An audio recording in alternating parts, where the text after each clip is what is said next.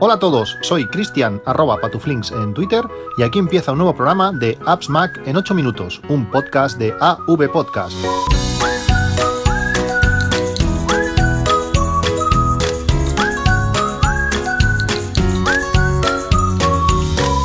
Hola a todos, 25 de marzo de 2018, grabando, grabando en domingo.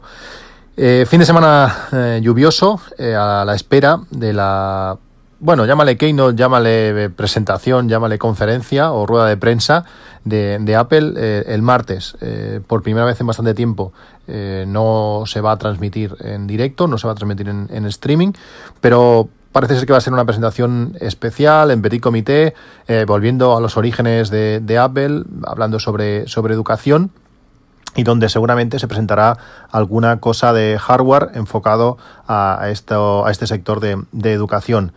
Eh, como sabéis, eh, estoy esperando eh, que salga un nuevo. Bueno, no sé si lo sabéis, no sé si lo había comentado o no. estaba esperando para, comprarme un nuevo iPad grande de, 13 pulgadas, sin marcos y todo eso que se, rumorea, pero parece que esta, esta no va a ser la, ocasión. Que lo que se va a presentar va a ser pues, bueno, un, iPad económico, por decirlo así, para, para colegios, para estudiantes y bueno, que sea con un precio reducido para que puedan introducirse en estos sectores. Esperemos que sea eh, compatible con el Apple Pencil, ya sea el antiguo o, el nuevo. Y bueno, y veremos esos servicios que seguramente van a introducir para, para, bueno, para intentar eh, comerle el terreno a, Google en el sector de, de educación.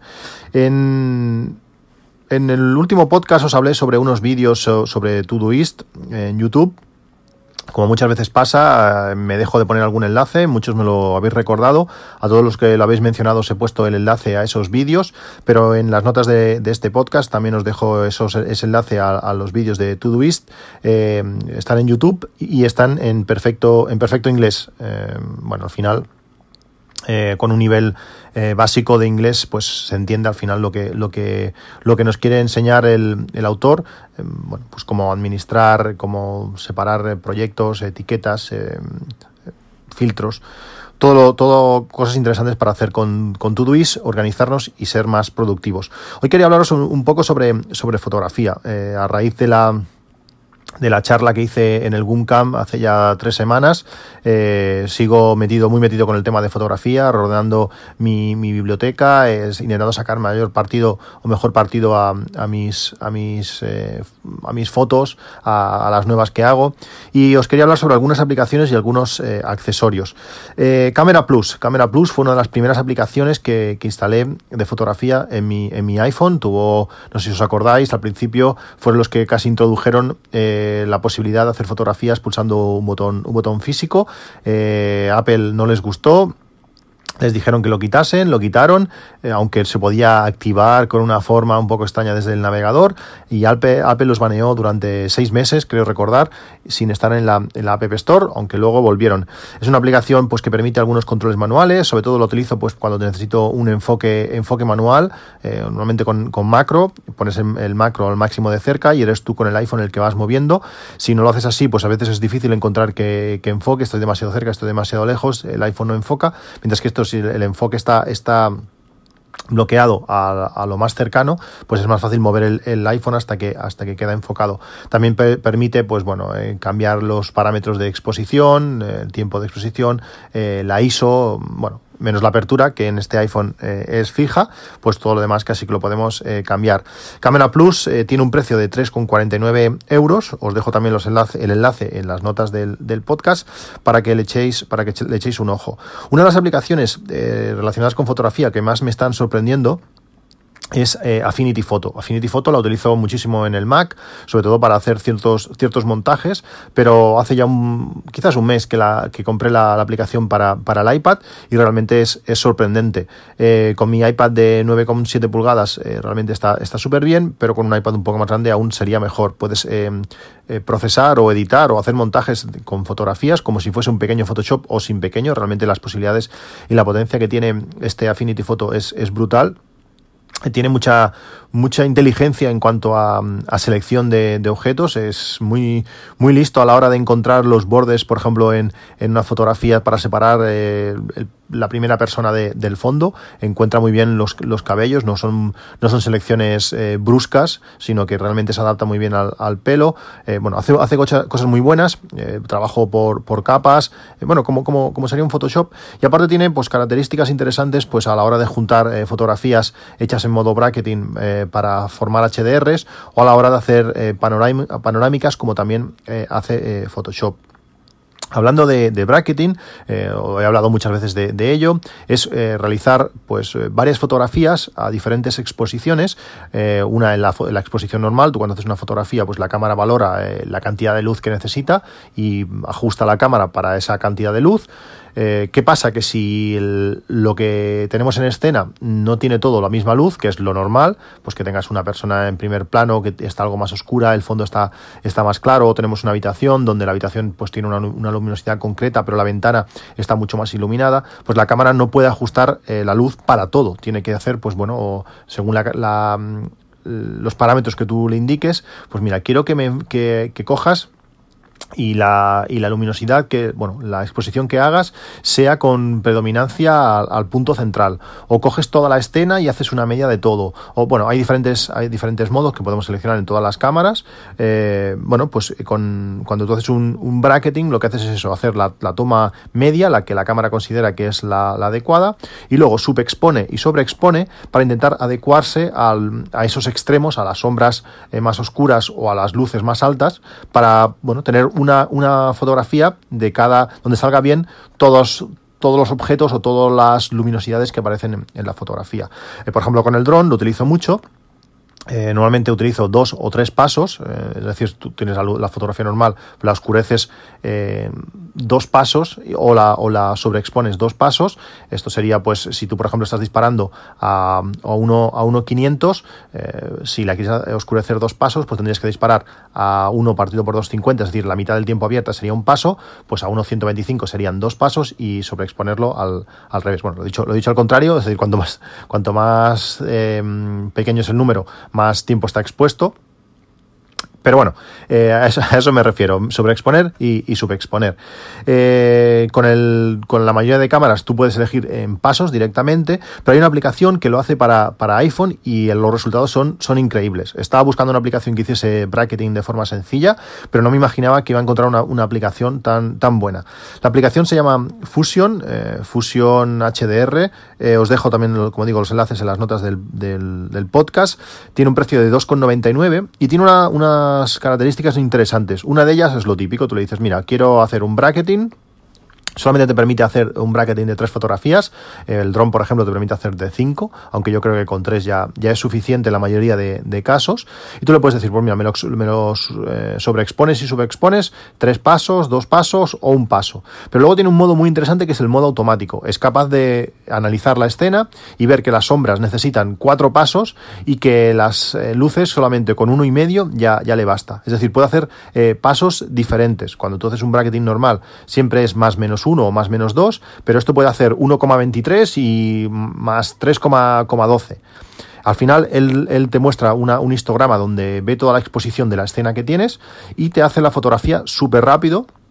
Eh, no he probado con movimiento extremo, un niño pegando saltos no, no, lo he probado, pero en fotografía normal, en retratos normales, el montaje que hace final, porque lo hace la misma aplicación, es increíble. realmente los resultados son, son increíbles. Cuando tú haces una fotografía en un interior donde las ventanas están súper quemadas, con esta aplicación eh, las ventanas tienen mucha información. Puedes ver el fondo, puedes ver cielo azul. Es, un resultado eh, sorprendente, como digo.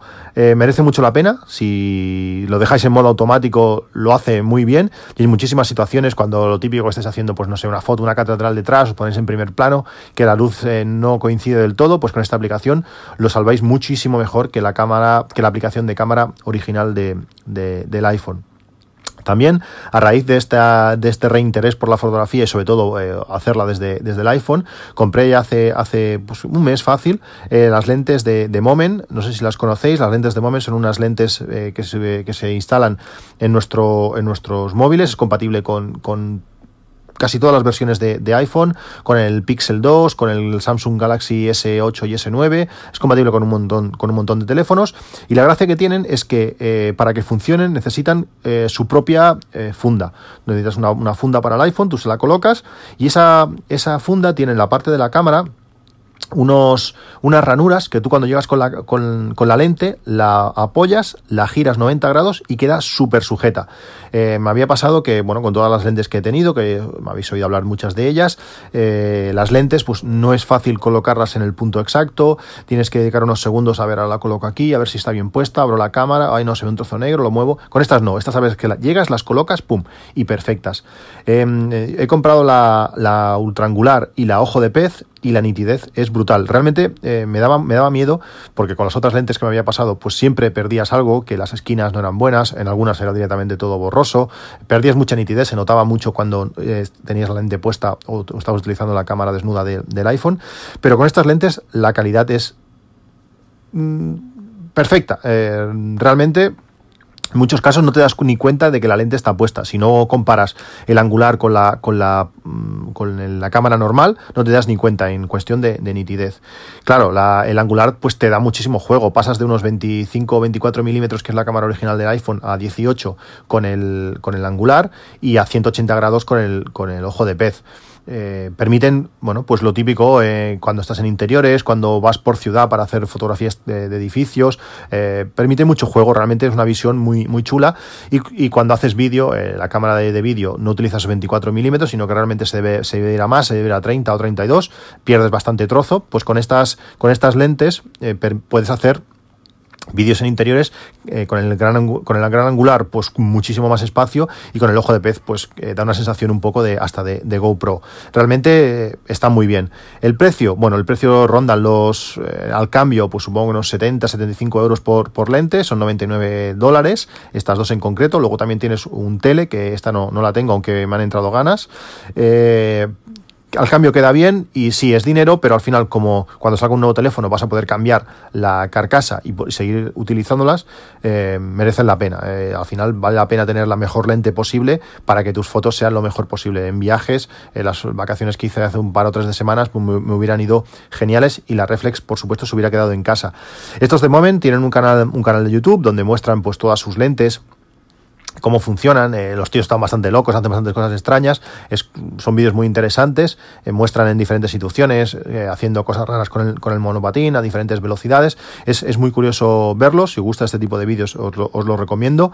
Y el 27, el martes también, van a presentar un producto nuevo que aún no, aún no han dicho. Esta gente tiene, aparte de la carcasa original, bueno, la carcasa para poner sus lentes, tienen carcasas con batería, pues para bueno, esos días de, de viaje, pues poder hacer fotografías sin parar y sin tener que recargar nuestro, nuestro teléfono. Tienen accesorios para, por ejemplo, el Osmo Mobile, que, eh, bueno, uno de los problemas que ya me pasaba con las lentes, con las lentes de, de, de Holoclip es que le, metían más peso en, el extremo al teléfono y el, Osmo Mobile no era capaz de compensar, de estabilizar ese, ese, peso extra, pues tienen un accesorio que se coloca en el brazo del Osmo para compensar el peso de la lente de 50 o 100 gramos y con eso puedes eh, continuar utilizando tu teléfono en la Osmo pues eh, de forma estabilizada y queda realmente, realmente bien. Las pruebas que he realizado con mi Osmo y este peso extra quedan perfectos. Con el gran angular, con el ojo de pez, eh, ¿qué pasa? Que sale un poco el brazo, tienes que hacer un poco, cosas un poco extrañas, pero este, este movimiento estabilizado tipo GoPro realmente queda, queda muy chulo en, muchas situaciones. Os dejo el enlace a la web de, de Moment, echarle un ojo y si queréis calidad, eh, recomendadísimas. Son unas lentes espectaculares. Eh, por último, quería hablaros de de una de las cosas que, nos, que, hace, que hace iOS, y no sé si habéis hecho nunca, y que me ha sorprendido la manera como, funciona, que es la captura de, imagen cuando estamos haciendo un FaceTime. Cuando tú hablas con alguien, eh, tienes bueno, pues esa interfaz sencilla que nos proporciona, nos proporciona FaceTime, pero creo que es abajo a la izquierda, aparece un punto blanco que nos permite hacer una fotografía de, ese FaceTime. Yo había pensado que, bueno, que tú le dabas y era una simple captura de, imagen, pero no, cuando tú pulsas este botón, eh, FaceTime le dice al teléfono, al otro teléfono que estamos haciendo la, la conferencia que haga él la captura. Por tanto, la calidad es máxima. No, no, tenemos la, calidad de, ese, de ese vídeo en streaming, sino que a veces es poco pixelado, depende de la calidad de imagen que tengamos, sino que la calidad que tenemos es la máxima, la máxima que da esa cámara, y ese vídeo se nos envía a la vez que, la imagen de, la, de, la, conferencia en, sí. Por tanto, vamos a tener eh, máxima calidad, captura de, esa imagen, pero es, un, es una imagen con live view, por tanto va a tener un movimiento. Si estamos haciendo un FaceTime de algo emocionante, no sé, eh, un cumpleaños, el nacimiento de alguien o lo que sea, podemos utilizar ese botón de captura y vamos a, capturar pequeños vídeos, esos, esas fotos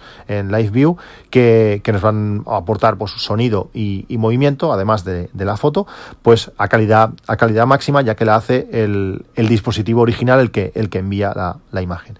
Bueno, pues esto es todo. Eh, estoy muy ilusionado con el tema de fotografía, estoy utilizando mucho la aplicación Hash Photos que os he recomendado eh, muchas veces. Eh, es una aplicación súper interesante que permite álbums inteligentes en nuestros iPhones y lo que estoy haciendo es eso, creando álbums inteligentes con las fotografías por años que no tienen GPS y estoy añadiendo localización. A veces eh, no es fácil, pues cuando tienes, yo que sé, no sé, en mi caso creo que eran 12.000 fotografías que no tienen localización, pues ponerte a hacerlas es bastante, es bastante palo, pero si vas creando álbums diciéndole, mira, pues ponme álbum, en este álbum las fotos de 2015 que no tienen localización y vas haciendo poco a poco. Cada día me creo una tarea en Todoist que me dice hacer un mes de un año mm, sin, de fotos sin, localización. Hoy, por ejemplo, esta mañana estaba haciendo eh, marzo de 2015. No sé si habían 20 fotos sin localización, pues bueno, te pones esas 20 fotos y esas 20 fotos que tienes, que tienes hechas. Si vas avanzando 20 fotos cada día, pues seguramente en un año tendrás todas las fotografías eh, localizadas, que a la hora de hacer búsquedas es, es, más que interesante. Bueno, pues esto es todo. Como os digo, todos los enlaces en, las notas del, podcast y nos vemos en un próximo capítulo a ver qué presenta Apple y a ver si nos, nos da una alegría a todos. Un saludo y hasta luego.